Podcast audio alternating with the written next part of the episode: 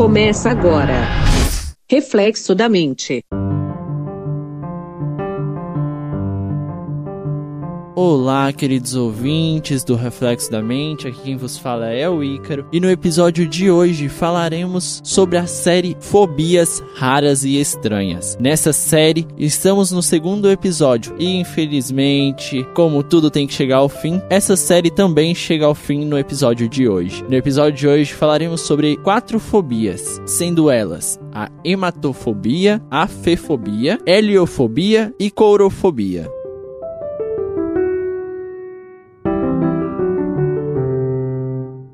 A heliofobia é sobre hematomas, sobre sangue. Essa fobia é um medo extremo de sangue. Além de tonturas, enjoos, quem sofre deste problema pode até desmaiar e não precisa ser diante de sangue real. Pode ser visto no filme, numa fotografia, que se a pessoa vê o sangue, ela desmaia. Eu conheço muitas pessoas que se veem sangue, a pressão já abaixa. Então, assim, é o início de uma fobia. É o início, porque tudo tudo para ter um, um, extremo medo, tudo tem que começar. Então, quando começa com uma fobia, ali ela já começa com pequenos desmaios ou até mesmo só pequenas tonturas, pressão é, em queda. Essa, essa fobia é uma fobia bem comum de se ver. Teve um tempo atrás que eu conheci um médico que tinha essa fobia. Só que ele teve que conviver com essa fobia, porque querendo ou não, ele era médico, né? Então ele, ele via sangue todos os dias. Então ele teve que aprender a conviver. Ele teve que fazer muitas terapias para aprender a conviver.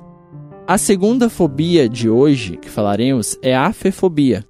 Afefobia. Ela vem de afeto. A pessoa, ela não suporta ser tocado. Ela transforma aquele convívio social, profissional num verdadeiro, desculpa a palavra, inferno. Porque assim, ela não consegue, ela não consegue receber carinhos, nem ter relações sexuais, porque é um sofrimento que a cerca qualquer pessoa assim. Por exemplo, ela não suporta ser tocado. Não importa se é, ah, vou te cumprimentar, ela só te cumprimenta no olho ou levanta a mãozinha para ti, porque ela não suporta ser tocado. Então, é um medo estranho, é uma fobia estranha. Eu, como eu disse, fobias raras e estranhas. É uma fobia muito estranha.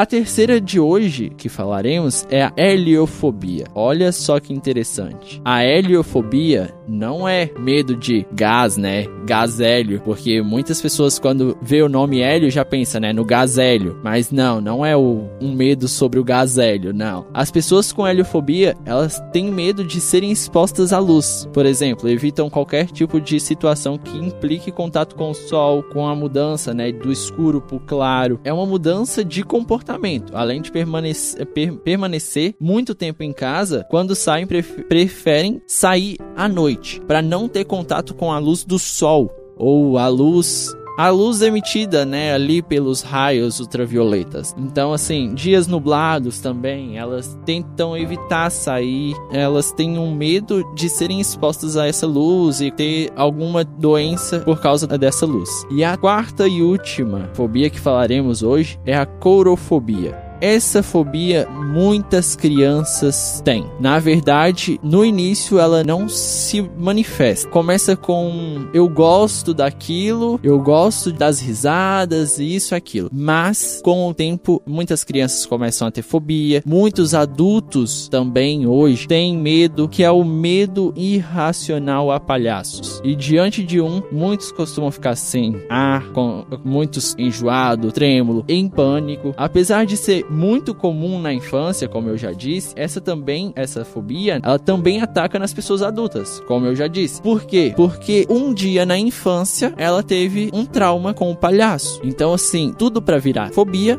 tem que passar por um trauma. Mas espera lá, Ícaro. Como assim? É, porque assim, eu tenho trauma de altura. Mas por quê? Porque sofri uma queda de uma altura, por exemplo. Automaticamente, quando eu ver algo alto, eu não vou querer mais subir. Ali eu vou estar tá começando a ter uma fobia de estimação, porque eu vou começar a alimentar aquela fobia. Então ela vai crescendo e ela vai ficar uma fobia de estimação, porque é uma fobia que você sabe que você tem. Mas se você precisa de ajuda profissional para enfrentar algum tipo de medo ou fobia, fobia, procure um psicólogo especializado na área, perto de você. Ficamos por aqui com esse episódio, com o fim dessa série e aguardo vocês na próxima quinta-feira para o início da nova série, uma série que está sendo preparada com muito carinho para chegar até você. Um abraço a todos e até o próximo episódio do Reflexo da Mente.